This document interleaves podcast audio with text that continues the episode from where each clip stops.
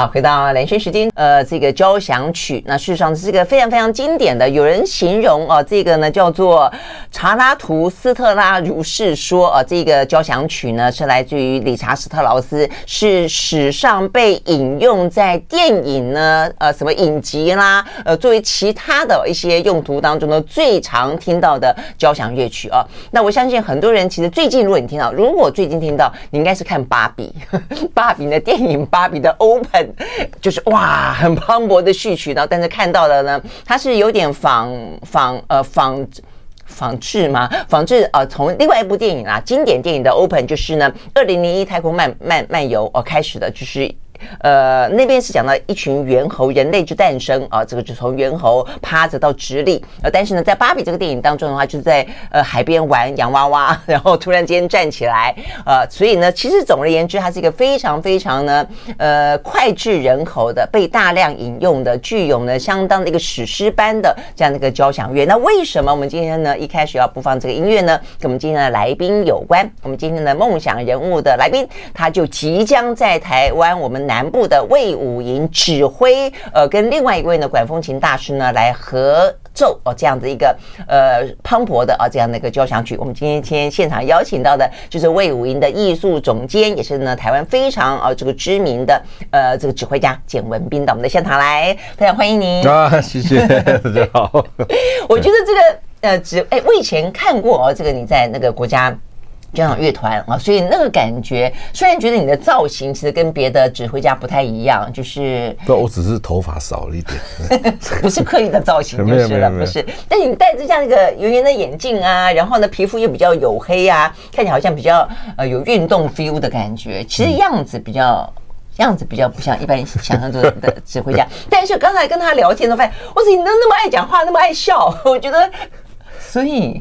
没有啦，这个就是 我我 我的个性个个性嘛，对不对？不过确实是，通常人家不会知道说我是搞音乐的，也没有那个气质。我在因为我在高雄在也住了算蛮多年，然后嗯固定有一阵子固定去一家咖啡厅，每天早上我就是在上班之前我就去那边坐，然后就看我的手机，喝我的。咖啡，抽我的烟，也不讲话。他们现在是谁的？后来大家比较熟，这些那些熟客就开始攀谈，之后又经过店长的介绍，才知道哦，原来你是那栋的那个 什么总监，在那边工作的。啊，你是艺术总监，那你也是学艺术的？我说是啊，是啊。啊，你是学哪一块的？我说我是学音乐。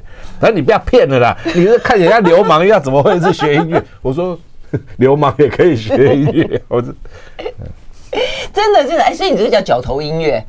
啊、不是啦，那个是张四十三。对对对对对对对，这个开玩笑。对，所以对，因为我觉得简文斌比较像一个艺术家的感觉，你的样子，而且你比较不修边幅，然后呢，呃，比较随性。但是音乐这音乐虽然好像随性，但它其实是很有规律的，它有逻辑的，对不对？是啊，这其实不不只是音乐，尤其巴洛克不是就是一块，就是哈。嗯，没有，其实不只是音乐，所有的被称为表演艺术的这些、嗯、这些这些表演形式，不管是音乐、戏剧，或是舞，尤其舞蹈，嗯啊，马戏这些，其实他们追求的都是那个精准度。哦，所以大家只看到他表现出来的，没看到他背后的时候，其实都要透过一个又一个的精准，才能够呈现这个完美。对对，像比如说我们音乐，我们刚刚听到了这段音乐，你说，哎，我们之所以会觉得它磅礴，是因为它的声音的组成，让你就是所谓的和声，好，让你会觉得说说哇，这个真的是让你觉得好像越来越高，越来越宽广，堆叠堆叠。对，那这个组成，如果中间有一个。有一个东西突然 miss 掉，譬如呃，我们就说好，有一个音它突然不准了，它没有在它的那个频率上面，嗯、你那个感觉就没有了。嗯，所以其实我们做表演艺术，它都是在追求那个刹那之间的那个精准度，那个精准。或者说芭蕾舞呃跳跳舞的，你说他跳起来要跳街，或是他跳起来要到什么地方，那个差差一点点就嗯，对，就那个就不到位了。对呀、啊，所以他如果需要那么的精准呢、啊，背后一定是要有很多的纪律，对不对？对对。那为什么会长成你这个样子？我自己我自己是这样觉得，就是说我们会 还是你是因为极端，因为那样的高度的自律，所以你需要在另外一个方面自我解放。对，就是说，其实这个是为了呃，因为我在有像比如说指挥，那我们一场音乐会大概都是八十九十分钟啊，那还有再加上排练，或者说你自己在准备，在阅读乐谱，或者说在脑海里面你要去整个去，对对，你那个会需要高度的注意力，还有你要追求在排练的时候你要追求那个精确度，没错，所以那是在非常非常。高度紧绷的状态下，所以一般人会觉得说啊，艺术家就是比较刚刚你说的不修边幅或什么什么。我觉得那个其实是在放松，相对放松，对，或是说他是在酝酿，在准备，到时候要那个时候的专注跟那个时候的是是是是。那那有些人，那每个人的感觉，每个人的习惯不一样。像我就是会就是这样子，对，你已经看到。那有些人他是会。他要提早进入那个状况，所以说你不能吵我，你不要吵我。是是是，他可能静坐，或者说在欧洲常看到他可能会自己这样就私下这样祷告，或是他会需要一个信物要抓着，或是然后或者说要对着镜子，然后再做最后的这个准备调整。就每个人的方式不一样。之前有个电影不是一个女指挥家嘛？啊，对对对对，是演也是是杜撰的一个角色，但是他就是属于那种我还要进入那个呃指挥家的角色，他可能要透过大量的冥想啦，那自我的专注啊。对对，那甚至 甚至你表演完以后还无法从这个角色脱离出来，那我就比较不一样，因为我我比较是啊，我在演出的当下哈，我是指挥，我站在那边，大家可能想象说啊，你看指挥就是站的比较高，他高高在上什么，但是对我来讲，其实他就是一个角色，其实其实这个演奏不管是磅礴或是细腻，都是靠大家一起去完成，只是每个人负责的角色不一样，结束了我们都一样。啊，真的对，嗯、所以我我养成习惯，在德国二十二年的工作期间，我一结束，我马上就换上最轻松的衣服。真的，OK，所以是你是相当有意识的这样的切换。其实是，然后、嗯、然后久了就变习惯了。嗯嗯嗯，所以要是今天没有要求的话，我就是穿短裤来，很有这个南国的阳光带过来的感觉，真的是这样的。不过这样说啊，事实上，呃，我刚才啊，这个呃，简文斌也说了，他事实上在德国哦，你在德国的莱莱茵歌剧院，歌剧院呃担任指挥二十二年的时间，然后在台湾的话呢，也同时兼了那是我们的国家交响乐团的指挥，然后的话呢，呃，这个也拿过我们的国家文艺奖，呃，然后呢，现在也。已经从魏武营开始筹备的时候呢，就是筹备的。对，我们是在开馆前三年有一个营运推动小组，从那个时候就 OK。那现在已经呃五周年了，所以呢，我们今天邀请到简文斌，最主要是因为呢五周年，事实上呢，在十月十号前前后后啊，有非常多的属于呢呃这个魏武营庆祝五周年的生日趴，很多精彩的活动哦。但是我的意思说，你看。呃，所以嗯，你你这个算是很很显赫的这个音乐历程，那还可以保持那么那么呃本真呃那么直朴的个性，我觉得很很不简单，很不错。那你怎么要演奏这么听起来那么磅礴？呃，我很好奇，就是你选择这次这个曲目，你们要在十月七号到十号演出嘛？哦，他邀请到的是一位，你介绍德国的德国的管风琴家 Christian Schmidt。那我们这一场来念啊哈，那我们这一场之所以为为什么会选择这一首曲子？刚刚听到的是他的前奏啊。对，那因为这首曲子是理查史特劳斯的一个知名作品，那也被大量的被其他的种类的艺术对去运用。但是最重点是因为这首曲子是由一个大型的交响乐团跟管风琴的合奏。那我们魏武营音乐厅它有一座是全亚洲最大的管风琴。它有九千多支音管，我有走进去看过，没有去看过。对，那它可以发出的那个，就是它那个效果是非常惊人的。所以，我们每一年在碰到周年庆，就是十月的十月初的那个上下期间，我们都会安排一场，就是由大型的管弦乐团加上管风琴，就是让听众可以去感受在魏武营的音乐厅去听到管风琴的这样子的效果。那另外会在会在安排一场是管风琴。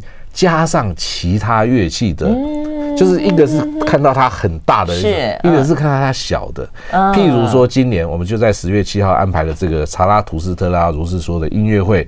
那在十月八号，就是邀请这位 Christian Schmidt 管风琴家和我们的华裔的大提琴家杨文信，嗯哼，来做一个二重奏。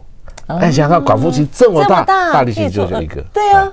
所以，但是他们其实可以做出非常美妙的东西。哦，这样子，OK，很棒哎！你这个完完全全，我觉得太棒了。因为我每次在国家音乐厅，你就看他那个背景，然后就一个很很漂亮的管风琴，对对对对。我从来每次看到我都想，他什么时候可以为我响一次啊？就是我从来没有听过他的声音，就是摆在那边很漂亮啊，又典雅，然后呢又又有质感，然后看起来又又恢宏，但我就从来没听过他发出声音。啊，对啊，但就是我们要注意那个节目的资讯，然后说，哎，这场有。管风琴，那那我们是要特别去，对不对？对。那这样子，呃，两厅院也有专门为他的管风琴安排过节目吗？有有有，而且甚至他们也有这种呃推广类的这个节目，但是我们可能没有注意到，对不对？嗯，因为他的表演时间不一定是大家习惯的晚上七点半，好，大家都会挑一些其他的时间来来让更多的人来认识这个乐器。OK，好，所以呢，如果你喜欢这么磅礴如史诗般的，我们刚刚讲到的，而且它是取自于尼采哦，等于是这个音乐家史特劳斯呢，他去呃从读了哦尼采的，不管他的超人说等等等啦哦，所以他他希望透过音乐去呈现他。如果你想要现场听到，不管你呃从芭比的时候听到了，还是从二零零一太空漫游里面听到的啊，总而言之，他现场的呈现呢，我相信一定是完完全全不一样。更何况是发自于全亚洲最大的一个管风琴。我们休息了，再回到现场。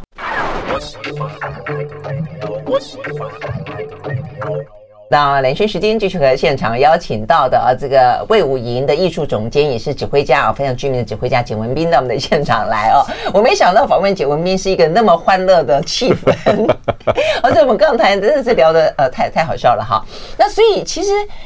所以回过头来看，我我就开玩笑说，我们待会会聊一下有关于魏武营整个的呃角色设定，就是魏武营有个人设嘛哈，角色设定以及他过去这五年来企图呈现的一个比较是属于接近大众的一个艺术中心啊。但是回过头来看，事实上他跟指挥家就有若干。呃，若干相似之处哦，就是指挥家是指挥一个乐团，让所有的乐器能够有一个非常和谐的一个非常完美的演出。那事实上你，你去指挥一个呃一个团体哦，或者让这个艺术哦不同的艺术呃用一个呃适切的平衡的完美的方式呈现，也是一个指挥啊。所以呢，其实你是不同的指挥家。但我很好奇，就是说你怎么走上指挥这条路？因为嗯。对，我们刚刚就讲，因为我后来看你那个呃一些背景，你以前是学键盘的。哦，对对对，学钢琴。对对对，呃学呃键盘的意思就是单指钢琴吗？对，钢琴或是管风琴也是键盘乐器，就是只要有那个对，我就很黑白黑白在在那边弹的，这个就是键盘。那你没有拉竖？哎，竖琴不是？对，竖琴是 弹拨的，是弹拨。对对对，那竖琴我没有学。但你键盘，那后来因为你刚刚又说你还拉中提中提琴，对，因为我们。钢琴或是键盘主修的学校都会要求你要有一个副修乐器，就是他不希望你只会弹钢琴，嗯嗯嗯，所以我就学了小提琴跟中提琴，因为都是一样的，对对对，哎对，所以我就说，呃，因为简文斌给给学音乐的人有更。更多的可能性在眼前，我觉得这件事情很棒哦，所以我就是说，你是怎么样走进？所以你从键盘，然后钢琴，然后中提琴，怎么走上这个指指挥之路的？而且你在呃在德国一待就待二十二年，其实你本来没有打算要回台湾，对不对？呃。在中间确实啦，好，就是没有，就是从我从一开始怎么讲，这样一路其实都常常是碰到走投无路，这样。因为我为什么 我为什么去学指挥，是因为我钢琴弹不下去啊。真的假的？对。然后我一开始有学作曲，但是后来就是因为觉得作曲太累，就那个 CP 值太太低。嗯嗯。你写了半天哦，你常常刻那个五豆芽菜，这样写了半天以后，然后放在一起大家演奏，这样滋一下就过了。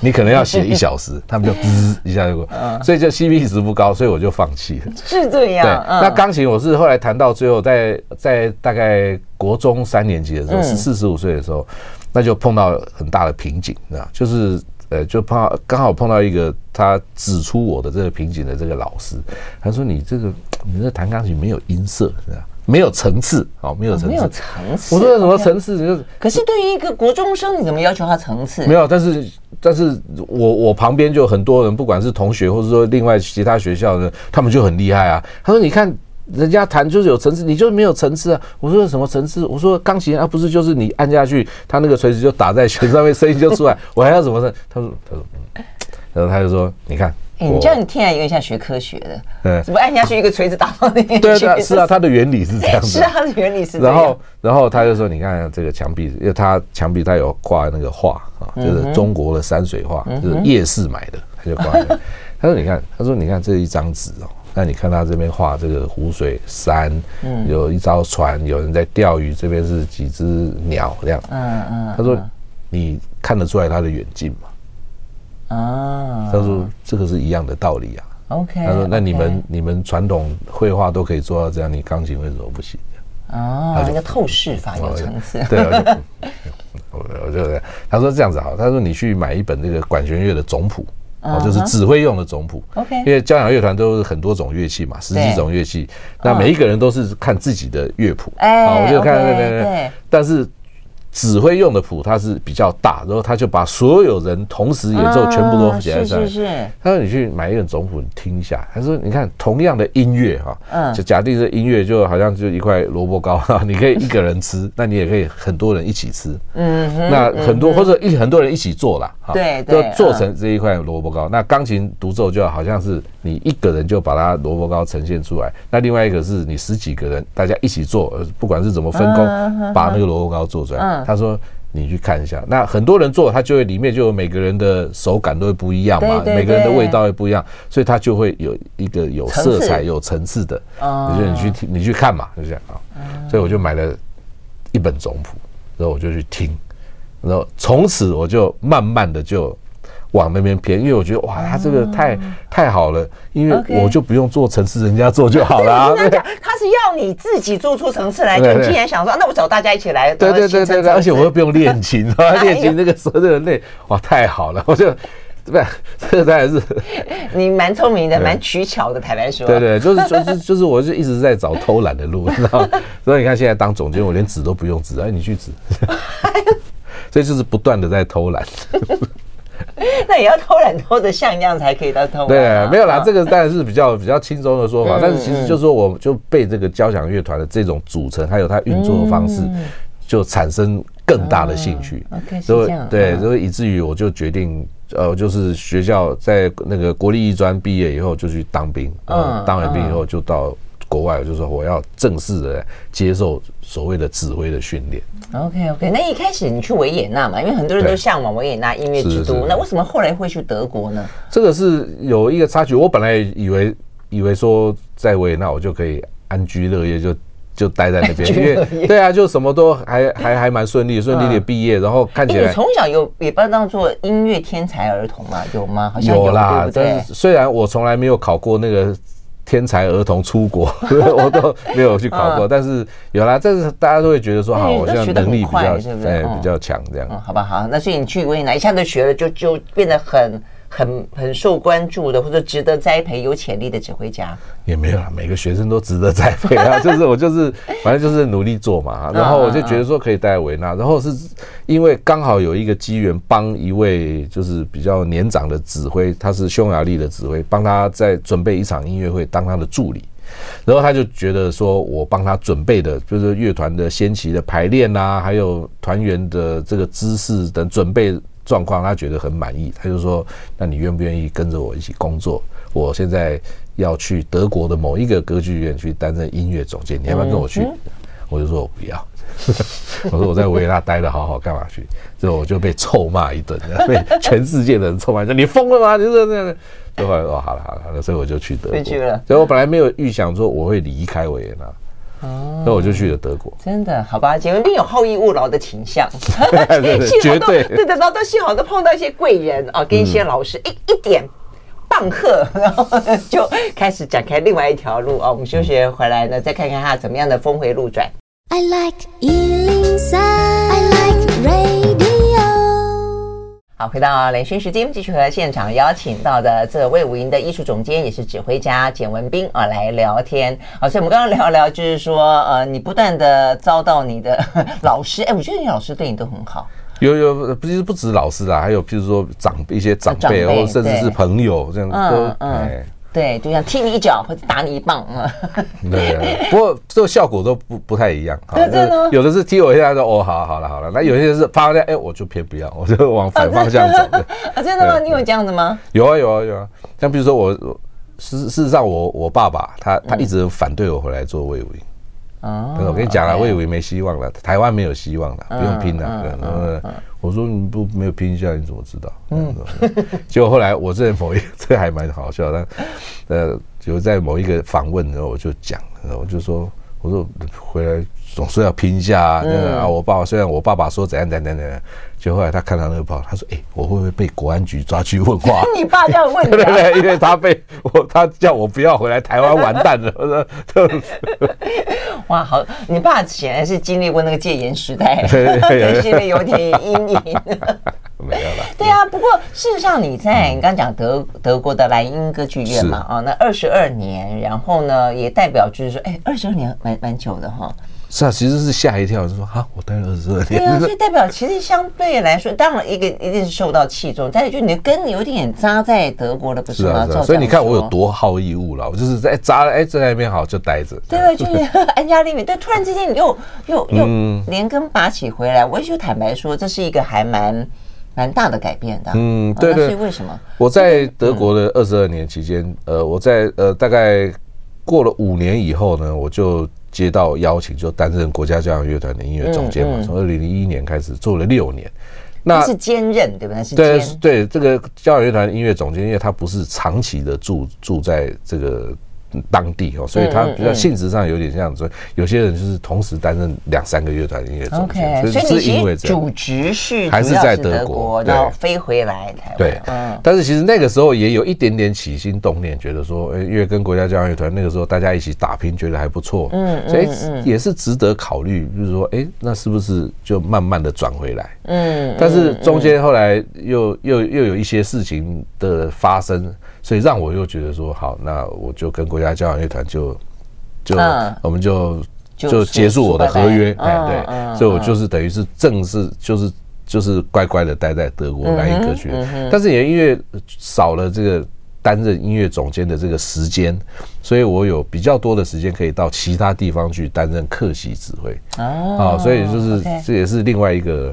就是好玩的东西，嗯嗯嗯，所以我就这样在那那那也是。请问一下，指挥一家客席的生涯，他的感受是怎么样？我就说，你习惯性指挥一个团，突然之间变客去指挥别人的团，你跟他们之间的互动跟融入有什么好玩？我觉得应该会很不一样吧，哈。没有，这个这个其实都是经验的累积啊。就是说我今天我。我看到这个团，然后我们一开始排练几分钟，我大概就要抓到说，啊，这个团它是什么样子啊，然后你要用什么方式跟他们沟通。OK OK OK。对，然后就是就是这样的。几分钟就可以知道，就每每一个乐器，每一个人可能是对对对，或者说整体的氛围，然后你就要马上就要辨认说谁是老大。对对对对，这真的像指挥了，就是包括我的一种管理的这种指挥了。是是，那作为一个长期担任客席指挥。的的的音乐的指挥家来讲，其实他就是一直在做这种挑战，每一次是，但是没没有一个指挥，他永远都在指挥不同的团啊，但是大部分都会慢慢慢慢就会，哎，就会固定的跟对，就跟几个团这样合嘛，对对对，就就会。好了，那后来为什么你那么叛逆？呃，这回到台湾，事实上跟我觉得跟简文斌的个性跟他对音乐的认知有关。我觉得这一点事实上跟现在我们待会会聊到，就是打造出一个魏武营，它是属于一个大众的呃艺术中心，是一个希望能够贴近草根、贴近这个人的这个味道有关，对不对？嗯，对对对，因为。因为可能是因为自己在欧洲待了那么久，我在二十二年的德国之前还就待了六年在维也纳，所以我总共在欧洲二十八年。就是看到，呃，当然是因为我们呃各个不同民族的发展历史发展不同啊，但是我看到那个就是说音乐或者说艺术在。当地人的生活里面扮演的角色，嗯，那当然，我们的我觉得我们的希望不是说要去 copy 这个东西，嗯，呃，复制贴上 拿到台湾，而是说我们有没有办法去培养，或者说去去去推动那样子的事情，就是让让大家的生活里面。更多色彩，更多层次，然后对，然后更多有有艺术的东西，嗯，没错，就是你不你不一定要一一头栽下去，或者说你不一定要变成是一个传统，像在欧洲很多家庭，他他去剧院，或者说去音乐厅去看，定期去看一个表演，就好像他定期去教堂一样。嗯，你知道，他已经变成他们生活生活的一部分。对啊，这个所以他们其实是用一个很自然的态度在面对这件事情。那这个跟我们在台湾或者说在亚洲的国家就完全不一样，因为我们是拼了命要去 学习这个东西，嗯，所以你压力就大了，嗯啊，所以我就希望就是说用另外一种角度来推动这件事情，然后在这个中间就不小心就碰到魏武营这个计划，嗯嗯，那然后之后呢，又因为一些因缘际会，然后就我自己就觉得说。好，那我来试试看。嗯嗯，那他也要给你一个够大的、够大的空间啦。你刚才讲真的是这样的，比方说像呃，我住在大安森林公园附近，我有几次经过大安森林公园，还有个音乐台，突然之间就碰到了，我忘了是北市交还是国立交响乐团在那边演出，啊，那种感觉真的觉得非常的感动，而且呢，你在那样的个环境里面。森林公园里面去听音乐，跟你进到这个呃庙堂当中去去听音乐，真的很不一样，对不对？那所以其实是是不是因为后来魏武英就给你一个空间，让你因为其实，在台湾的两厅院当初就有被讨论过，就你应该做一个比较精致文化，还是应该做出一个比较草根文化？你应该以这个贴近人群为主，还是希望呢能够引荐国外顶尖的啊，这个把它介绍给台台湾呃为主？实际上会有不同的。路线嘛，对对对，是不是？我觉得都要。嗯，就像呃，我我在当时决定离开国家交响乐团的时候，其实其中一个症结点就是说，呃，很多人在当时就会认为说，你们国家交响乐团就做精致的，好，精致的音乐就好，你们去打造什么，然后在那就是往往上面去冲。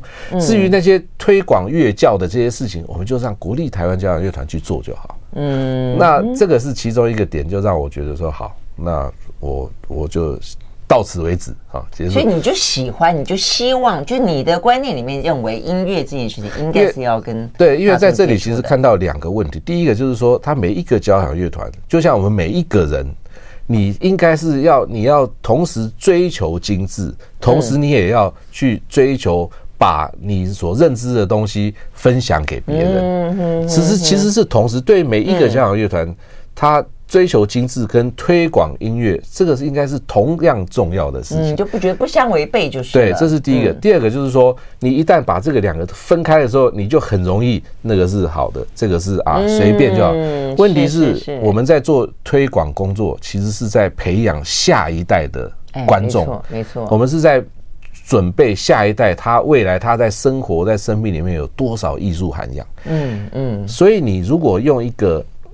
啊，好啦，我们去推广，这样去做，嗯、而不是说拿出最好的，嗯，帮他们准备的话，嗯、那你可想而知下一代的观众会长什么样子。嗯哼，对，所以我们现在都已经在想说啊，我们上一代的观众，好，比如说比我们年长的，你就看到他去的音乐厅，或者说他去剧院，其实他就已经，你就可以感觉到他那种怡然自得的态度。嗯，好，即便他只是一个观众，就是，就是，就是他，他是一个很很轻松的。嗯，那那种他的。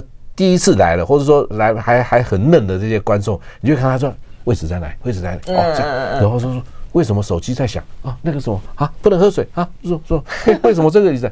那你看那种老观众，其实他们就是，你知道就进去了，嗯嗯，就生活的一部分，对他已经变成生活一部分，然后这个态度也已经出来。那我们我觉得我们在魏武营在在。在要要努力，就是要让这种人越来越多。嗯哼，好，大家都可以很轻松的面对艺术。对，但是你反过来，我提供艺术的人、表演者、创作者，我要拿最好的出来啊。嗯嗯，你不能说啊，推广我我那个时候一开始我就觉得怎么会这样子？我们国家交响乐团为什么推广音乐会永远不是首席上场？啊，首席休息。嗯嗯，我说这个不对啊。嗯，所以我后来就好，那我们我接任音乐总监的第一场推广音乐会，我亲自指挥。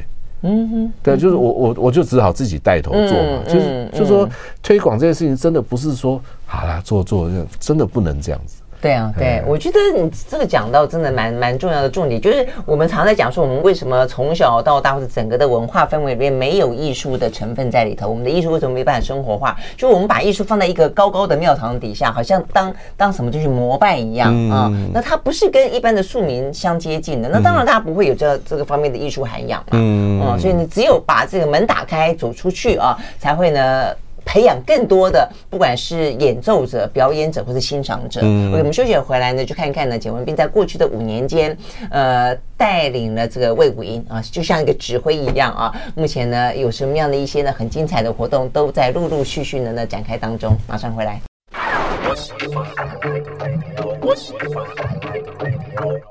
好，回到蓝轩时间，继续和现场邀请到的魏武营的呃艺术总监，也是指挥家简文斌啊来聊天。那 OK，所以魏武营到现在好快五年了哈。对，我们开幕五年，开幕五年啊，所以你刚刚讲的之前筹备三年，前后也八年了哈，八年抗战。然后他二零一零就开始建造。建造更早，对对，二零一零就没错没错，它真的很漂亮。就是我们那个时候去跟同学去哦，那没有进到里面，刚好没有刚没有刚好没有跟上呃有表演的时候，但看外观真的很漂亮。嗯，是啊是啊，而且它就是就有点像那个饼皮一样这样，对对对，压扁的，它不 它不是往上的，对，它就有点像是他们说乳酪。就像乳酪哎，对对对对，对？对，它就是好像就是从那一块地长出来的，对，就是它其实它的理念是这样，没错。那用很短的时间来来描述，它它其实是一个奋斗，也是奋斗的过过程。它魏武营其实从一开始国防部说好，我要解除你的军事用途，哎，任务，然后开始就三方中央地方，好，那地方又分地方政府，然后民意啊民众，来来来，以后要干什么？然后众说纷纭，说以后要干什么，也要变成那个，又变成那个。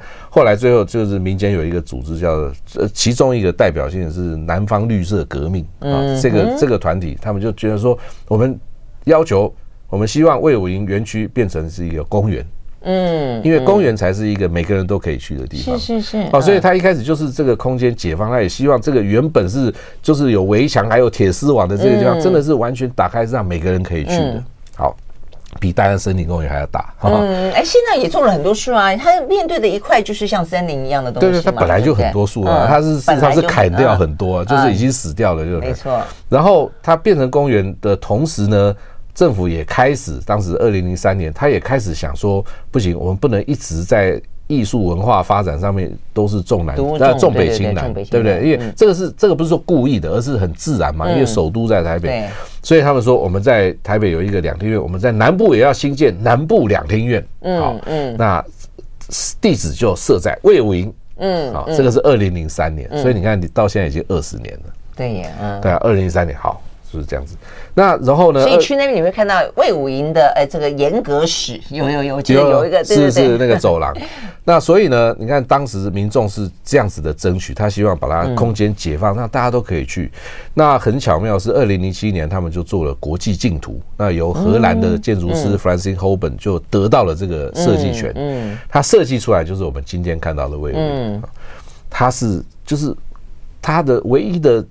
最终的目的，他在接受《纽约时报》访问的时候，他也说：“他说我希望魏武营是高雄人的文化客厅啊，你就像到每一个人家里的客厅一样，你就进去嘛，就是迎宾的地方。嗯，大家就去那边，就像客厅。然后你之后你可能去饭厅，或者你到书房，或者说你去棋艺室去下棋，或是或是去花园看什么。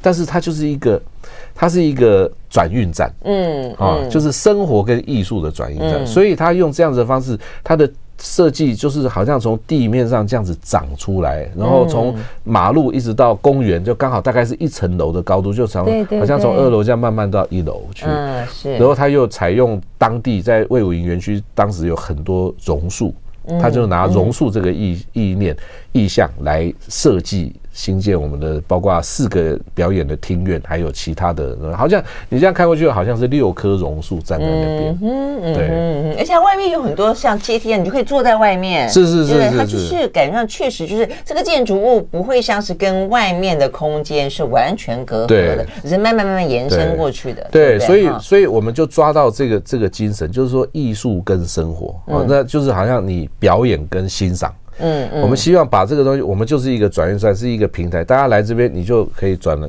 转过去，转回来。那再更进一步，就是让这个两边融合，就是让你生活里面有艺术，艺术里面有生活。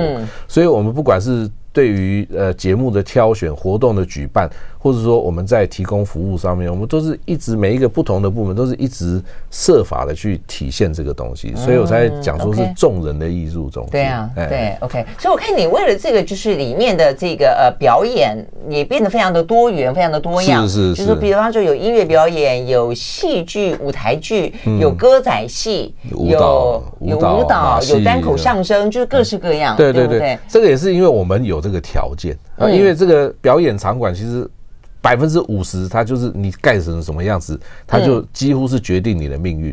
嗯，起码一半。是，因为我们刚好得天独厚，当时他们设计的时候就有一个专门演大型的戏剧的舞台剧，像歌剧院，一个中型的戏剧院，然后有一个专门表演大型或者到小型音乐音乐厅，还有一个小型表演的表演厅，所以我们他们都在功能上面都已经分好了。所以那我们再加上去利用，因为近年来那个跨界的艺术尝试越来越多，所以我们也我们的同仁们也一直去开。开发这种不同的可能性，嗯，让更多不同的表演形式可以进来，嗯，然后因为这样子的话，我们才可以吸引不同的呃目标观众族群进来。进来嘛，对，我觉得这蛮重要的，因为呢，我觉得台湾现在因为也开始有这样的一些想法，或者每一个县市总是要选举嘛，啊，选举要拿出政绩来嘛，啊，所以呢就会盖很多的意。硬体的设备，但是呢，如果你没有好的内容，你没办法吸引人家进去。比方说，我前几天跟一个朋友在聊天，他说啊，那他最近去了故宫南院。我说真的吗？我去故宫南院很漂亮，对不对？我说他他在展览什么？嗯，不知道，不知道。他在他在外面拍了一个照，因为他这个他这个建筑得到了好像亚太的一个什么建筑奖，是姚人喜嘛啊，那所以他不知道。然后呢，像是呃桃园，桃园有一个艺术中心啊，看起来也还不错。我说：“哎，那里面有就朋友跟我说，啊，那里面展什么？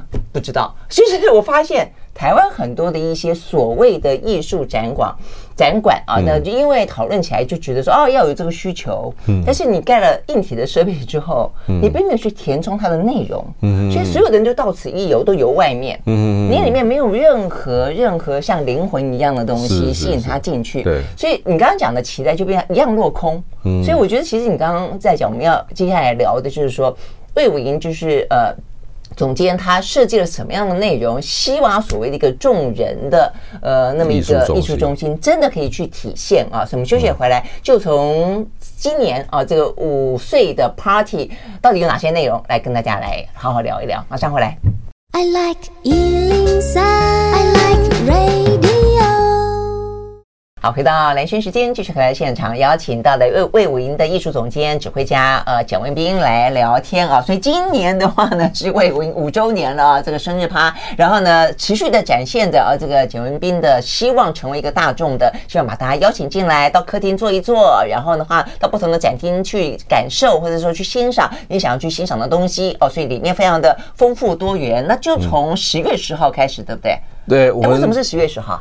十月十号是因为我们在二零一呃二零一八年的十月十三号是一个星期六，那它是我们正式启用开幕的日子。OK，但是我们就想说十月十号刚好是国庆假期啊，那你不利用不好好利用一下太可惜了，所以我们就决定在那天那天做一个 Open House，因为大家其实也期待很久，二二零零三年宣布要。新建，然后一直到二零一八年，隔了十五年，那到底是在干什么？你知道？我们就决定那天做 open house，就当天第一天就挤入五万人，所以等于是五年前的十月十号，对，是我们第一天打开门，然后，然后当天就在几个厅院里面就。就准备了呃免费的表演节目，但是你需要锁票才进去。嗯嗯、那就是让呃，当然我们最重要还是要推，就是要希望大家养成要购票去看表演，嗯、因为这个是对艺术家的尊重了。尊重，嗯、对。那但是我们就是说，这个因为最主要是要让大家多来，对，所以我们在就是那一天，我们就是全部就是开放的，然后都是都是免费的。那这个东西就变成我们后来的传统，我们每一年在十月十号一定都会做这个 open house。OK，对。那好，然后就是今年的，嗯，对，今年的 open house 也是一样，就是在在白天在那个四个不同的厅院，我们有唐美云呃歌仔戏团的戏呃的青年团，我们有管风琴家 Christian Schmidt，我们还有这个戏剧的节目。好，那另外还有一个是我们的一个活动叫做素人欧普拉。那五营欧普拉，OK，就是我们甄选的喜欢唱歌剧、喜欢唱歌的民众，他们透过甄选以后选选拔出来，然后我们再邀请声乐老师教他吗？再再训练训练，再加以特训，然后在十月十号的下午表演，呃，表演两次。哎，那素人要训练多久就可以去唱歌剧啊？没有，就是他们平常就爱唱歌嘛，哦、爱唱歌。但是你为了让他上台，不只是只有歌声，嗯、有时候比如说他的一些肢体，老师也要给他们适当的这个指导，啊、然后让他们可以站在大家面前说，好像我今天也可以在这边。这个对对对，就是这样子一个。这是免费的、啊。这个是对，也是免费节目之一。可是我说他接受训练也是免费的，啊，免费免费的哦，哎，真的很好哎，欸。对啊，然后那因为今年刚好是碰到五周年嘛，那所以我们就邀请过去参加过这个活动，也被甄选过了这这些素人歌手们全部都回来。然后就是大家一起来同欢这样，那这个是十月十号当天，就是 Open House。那晚上六点半开始，在我们的户外剧场有一场就是热门演，讲说是热门演唱会好了，就是我们每年固定在这一天都邀请流行歌手，然后在户外。然后在这个户外剧场跟场馆中间有一个榕树广场，是一个非常舒服的地方。我们今年邀请到屏东的蒂摩尔古新舞集，在户外来带大家跳舞。嗯，跳舞，对对对，跳舞。那这个是我们每一年的十月十号一定会做的事情。那我们的周年庆就是以这个十月十号为中心点，然后再向前就有了这一场十月七号我即将指挥高雄市交的这个芭比的这个配乐的 音乐会，但是已经票卖完了。好，然后十月八号是则是呈现一场管风琴跟大提琴的二重奏。OK，这样子很值得期待。对，那我们同时在这个整段期间一直到十二月，我们有各种不同的，有包括歌仔戏的，有包括。舞蹈的，嗯啊，然后还有包括戏剧的表演，还有其他的音乐音乐类型的表演。那这样子整个的活动一直进行到明年的一月一号。对呀，对。那我们的我们每一年，是每一年的下半年都是你们的重头戏，就是是这个意思吗？也不能这样子，我们上半年也是有很多东西，但是在全全球纵观全球来看哦，每一年的下半年都会是比较集中表演的，而且是比较户外。呃，不是不是说户外，就是比较重、比较重量的都会放在下半年。那比较实验创新的都会放在上半年。哎，为什么啊？我这个我不知道，就是就是几乎大家都有这个默契这样。OK，好，那我们就一直进行到明年的一月一号。那在魏武营呢，这个是在工程还在进行的阶段，其实他就开始每年一月一号会利用他的户外空间。来做这个维也纳爱乐的新年音乐会的实况转播，对，我觉得这个也很棒。对，那那甚至在魏武营做的这个实实况转播是全世界唯一一个是在户外的，其他都是在室内，或者说大家在电视前面看嘛。是是。那只有魏武营说我们是在这个户外，就五年来都是户外，不是我已经做了十几年了。哦，这个是在工程阶段就已经在做了，对，已经在做，就是在都会公园的另外一个地方来做。那我们从去年开始就安排，同时在一月一号的时候有一个呃另类的表演。那明年的一月一号，我们就邀请到桑布伊来做一个特别的新年的。带着新年气氛的一个演唱会，是，对，就是这样一路这样走下来。嗯，那我们在周年庆，当然就是最最集中的，就是在十月七号到十月十号这中间呢。那我们来这边不但是可以来看到表演，那同时呢，我们。在这个广大的空间里面，我们还有各种不同的驻店啊，这不管是吃的，然后玩的，就黄昏市场这个吗？对，黄昏市场是我们也是每一个月都会来做的一个黄昏市集。好，那在这个周年庆，你们是真的很用心把民众拉过来这个地方，然后互动哎哦。对，那今月对，那今年刚好也跟这个都高雄市政府都发局合作，我们有邀请厂商进驻在我们的北侧的一个广场，我们有很多。给适合小孩子来玩的这个游乐设施哦，这样子 OK 好。现在这个听众朋友呢，耳边响起的就是呢这个桑布伊所演唱的歌曲啊。我们特别呢找了一个叫做拥抱啊，我觉得这很符合袁斌总监的想法，就像是用音乐用艺术来拥抱大家，希望能够进入大家的生活当中啊。所以最后，请问五年来这样子的一个魏武营，这样的一个呃国家级的表演中心，符合你当初的想象了吗？大家的反应怎么样？哦，我觉得有了，我们这也听到很多肯定的，好，那肯定的比比批评的多。但是所有的批评的意见，对我们来讲都是很很很宝贵，因为因为这个。一般都在讲说，你真的要站稳脚跟一个国家级的剧院，你没有八到十年是不可能。嗯哼。所以我们现在做了五年，那就是同样的事情，我们要继续去做，然后用更大的力量来鼓励大家把艺术变成他生活的一部分，嗯、或是把对艺术家来讲，把生活变成在他艺术里面的一部分。嗯嗯嗯，OK，好，今天非常谢谢简文斌总监到我们的现场来跟我们聊，呃，有非常有意思也非常重要的话题了。我想重点就在于说，不管是精致文化、庶民文化，它基本上都可以去共融，也可以都可以在我们生活当中呈现啊。好，所以呢，有兴趣的朋友呢，呃，十月的时候刚好南不一定天气都会比北部更好。对不对啊？所以呢，可以去个小旅行，然后呢，好好的享受一下这样的一个艺术的盛宴。好，谢谢简总监，谢谢，谢谢，谢谢，拜拜，拜拜。